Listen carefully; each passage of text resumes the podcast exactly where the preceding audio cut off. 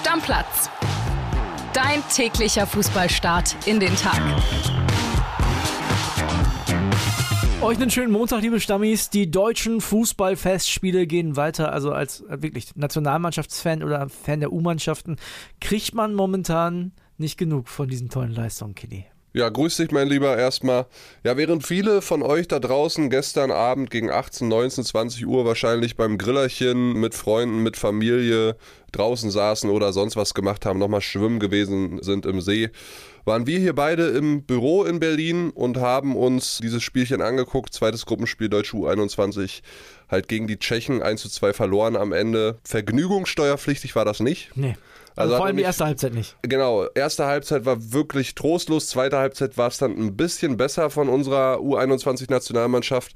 Da wäre es auch verdient gewesen, dass sie dieses Spiel hätten gewinnen können. Dann führt letztendlich so ein Gurkentor nach einer Ecke, glaube ich, dazu, äh, dass wir das Spiel 2-1 verlieren und jetzt natürlich mit dem Rücken zur Wand stehen, André. Absolut richtig. Aber wenn du dir auch angeguckt hast, im ersten Spiel war das, ja, zwar die Mannschaft mit mehr Torchancen, aber auch nicht richtig viel von unserer U21. Gestern erste Halbzeit war fast eine Frechheit, also war wirklich ja. ganz, ganz schwach.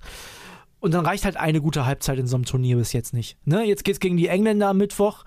Die haben jetzt zweimal gewonnen. Also, wenn unsere Mannschaft Glück hat, dann schon die ein bisschen. Dann kriegt da jeder mal ein bisschen Spielpraxis. Ja, das ist wahrscheinlich so das einzige Szenario, wo ich die Deutschen irgendwie noch weiterkommen sehe.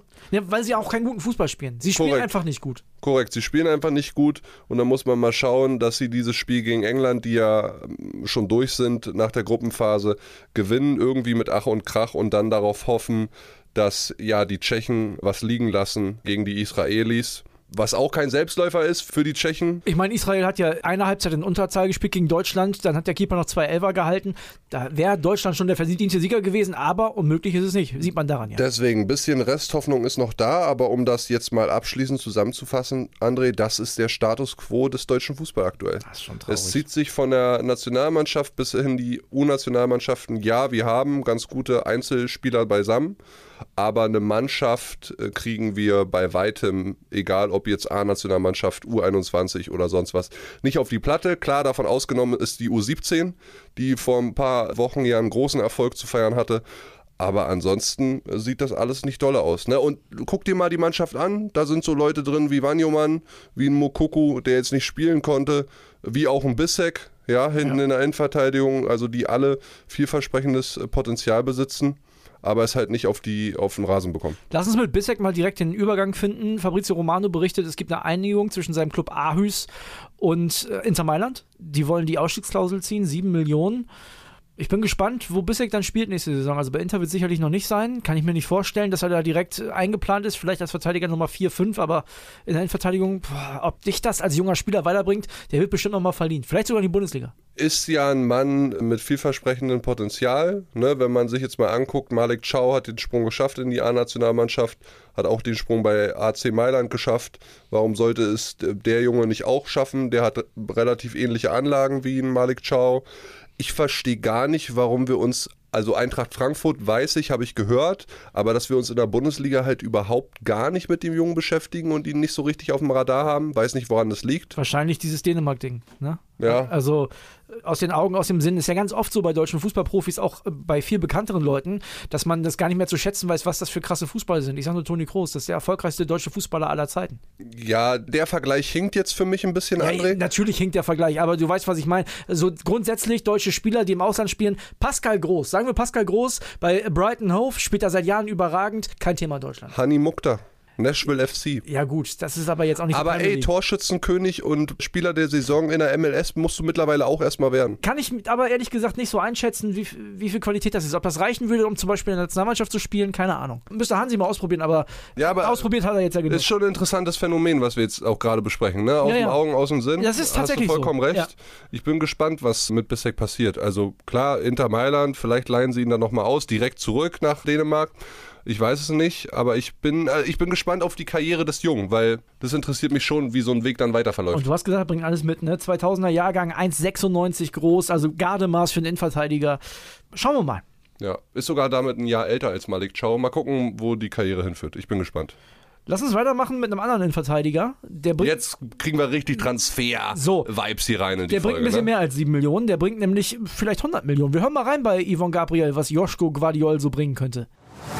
Hallo André, ja, es sieht danach aus, und das hatte sich ja eigentlich auch schon wochenlang abgezeichnet, dass RB Leipzig nach Christopher Nkunku, der jetzt zum FC Chelsea geht, den nächsten großen Star verlieren wird. Es geht um Joschko Quadiol, den kroatischen Innenverteidiger, der sich mit Manchester City einig ist. Ja, jetzt geht es nur noch um die Kohle. Der Kroate hat ja in seinem Vertrag, den er im August verlängert hat, eine Ausstiegsklausel über 112 Millionen, die allerdings erst nächstes Jahr gilt. Aber viel billiger dürfte er auch diesen Sommer nicht werden. Auch hier redet man von mindestens 90 Millionen, die City auf den Tisch legen müsste, damit RB gesprächsbereit ist. Ich denke, wir kommen bei 90 plus Boni schon auch dreistellig über die Ziellinie und das Geld ist meiner Meinung nach Joschko Quadiol auch wert. Er bringt alles mit, was ein moderner Innenverteidiger mitbringen muss und das wird mir immer wieder berichtet, er ist unfassbar klar im Kopf, er ist ganz fokussiert, also er ist einfach auch, auch ein guter Typ und ja, für RB ist es dennoch ein großer Verlust. Manager Max Ebers in der Spur schaut parallel schon Ersatz zu besorgen für Joschko Quadiol, aber wie auch im Fall Christopher Nkunku dürfte das nicht besonders einfach werden. Ich muss, also ich mache es nicht gerne, ich würde Yvonne so ein bisschen widersprechen. In welcher Hinsicht? Die finden keinen ähnlichen, oder finden keinen Ersatz für den. Also ich finde, Leipzig ist sowieso gut aufgestellt, grundsätzlich, und mit 100 Millionen hole ich dir vier Guardiols. Naja, die Frage ist nur, André, wie teuer werden die dann wirklich? Wir kennen dieses Phänomen jetzt aus Dortmund. Ja. Du weißt, als abgebender Verein, die haben jetzt gerade richtig viel Kohle eingenommen. also versuche ich das Maximale auch nochmal rauszuholen und den Spieler sogar überwärts zu verkaufen, so wie es ja bei Alvarez teilweise passieren soll. Ich bin gespannt, wie Leipzig das macht, weil ja gerade der Innenverteidigermarkt, ähnlich wie der Stürmermarkt, ein sehr schwieriger ist.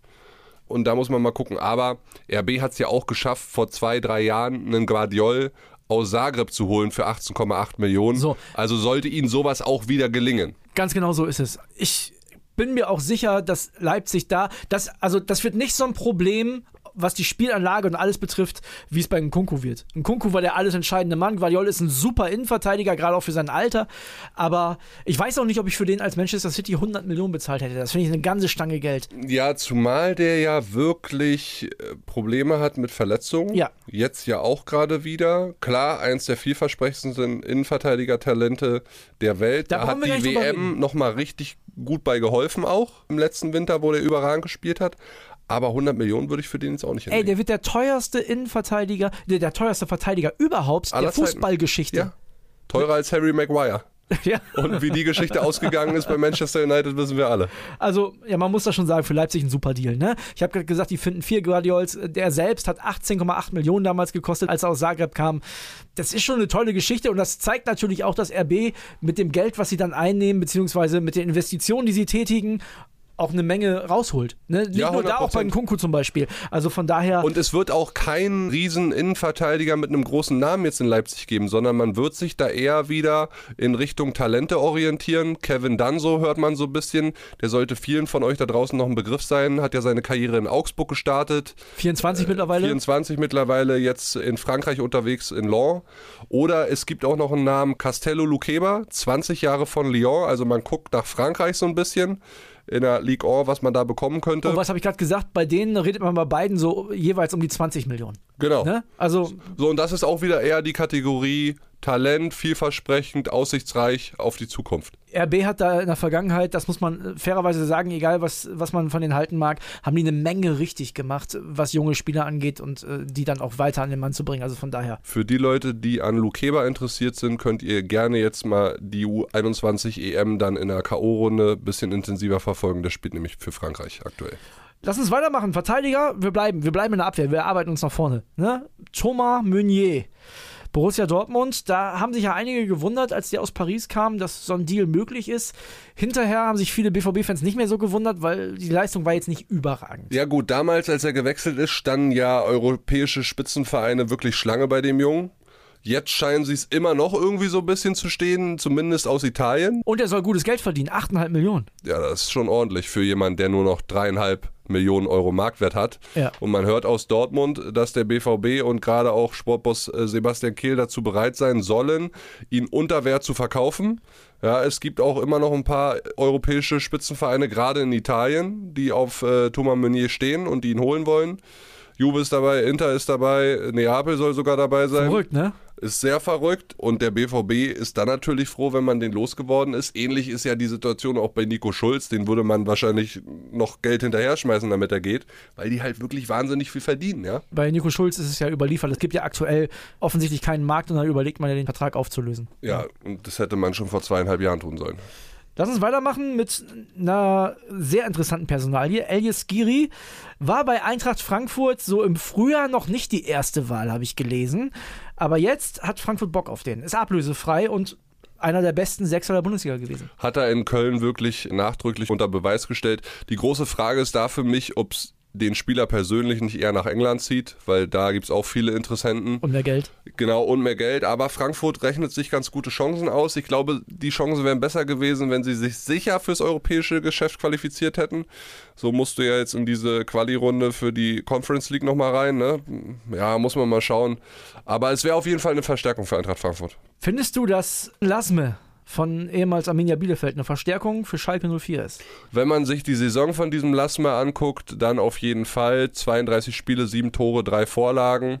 Ist ein ordentlicher Wert. Der war einer der besser spielenden Profis in Bielefeld bei der Arminia und Schalke kann man sich doch jetzt wirklich als Fan stand jetzt über die Transferbewegungen, die der Verein gemacht hat, überhaupt nicht beklagen. Wobei ich mich frage, soll er eher auf den Außen spielen oder im Zentrum? Zentrum kann ich mir fast nicht vorstellen, wenn du guckst, wenn die da alles haben. Da spielt ein Terodde, da spielt ein äh, Polter, da spielt ein Keke Top, den die ja aus der U23 hochziehen wollen, auch immer mal wieder. Piringer ist noch nicht weg, also da ist man schon ein bisschen überbesetzt. Naja, aber du hast mit Lasmeya auf jeden Fall einen anders agierenden Stürmer, eher quirlig schnell, der auch mal auf die Außenflügelposition als Stürmer ausweichen könnte.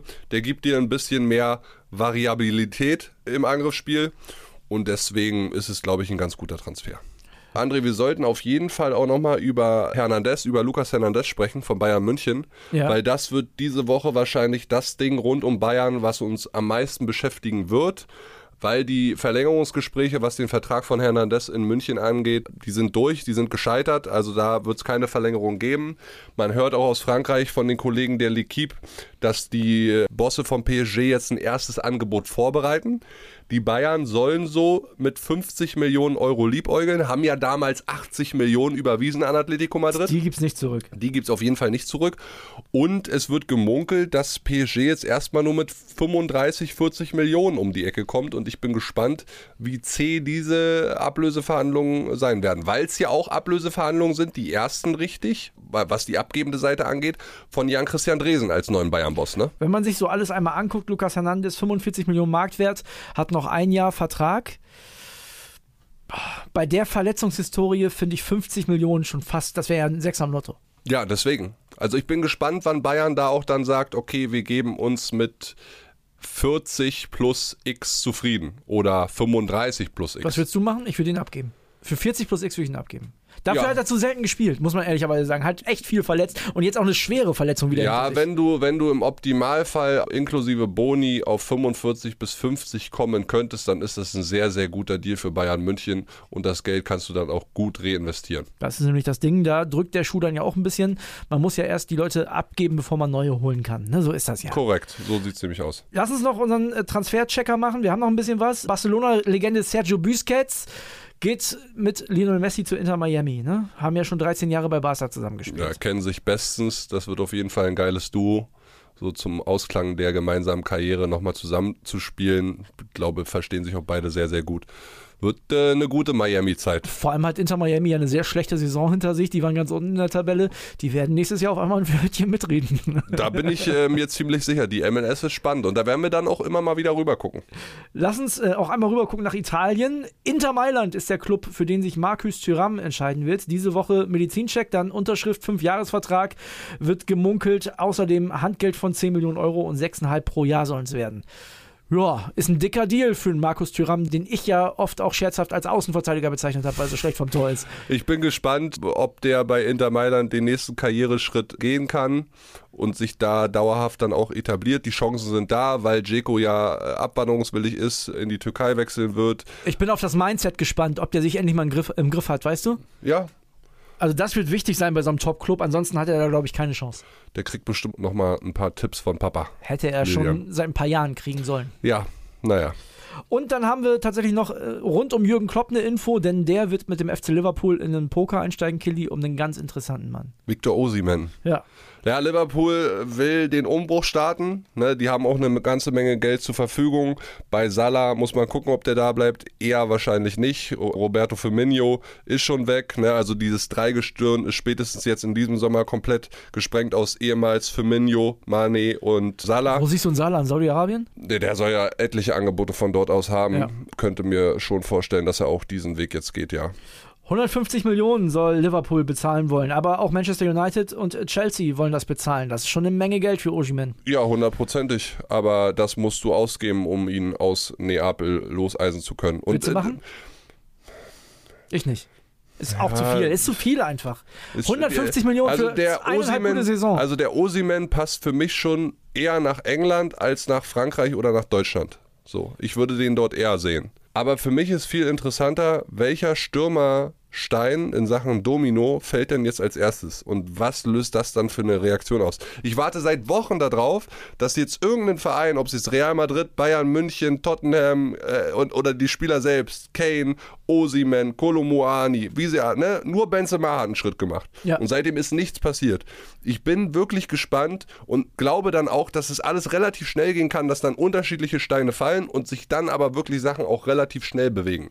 Gut, also Osimen, das Bayern ja nicht drin. Die haben ja direkt gesagt, der ist uns genau, zu teuer. Genau. Aber vielleicht, mal angenommen, der geht zu Manchester United, dann ist ja Harry Kane ein ganz großes Thema. Genau, weil dann könnte der nicht mehr innerhalb von England wechseln, wenn er wirklich weg will von Tottenham Hotspur dann könnte er nach München wechseln. Ja, es ist wahnsinnig interessant einfach. Spannende Woche. Spannende Woche, in der du dich in den Urlaub verabschiedest. Richtig. Richtung Albanien. Genau, ne? auch mal in die Sonne. Auch mal was Exotisches Bin probieren. Absoluter Sunnyboy, wie man bin weiß. Bin sehr gespannt auf deine Berichte. Bist jetzt zwei Wochen nicht da. Ja. Also, liebe Stammis, ihr werdet mit mir Vorlieb nehmen müssen und du legst schön die Beine hoch. Ich will nichts von dir hören. Alles klar, Deckel drauf. Deckel drauf. Ciao, ciao. Stammplatz Dein täglicher Fußballstart in den Tag.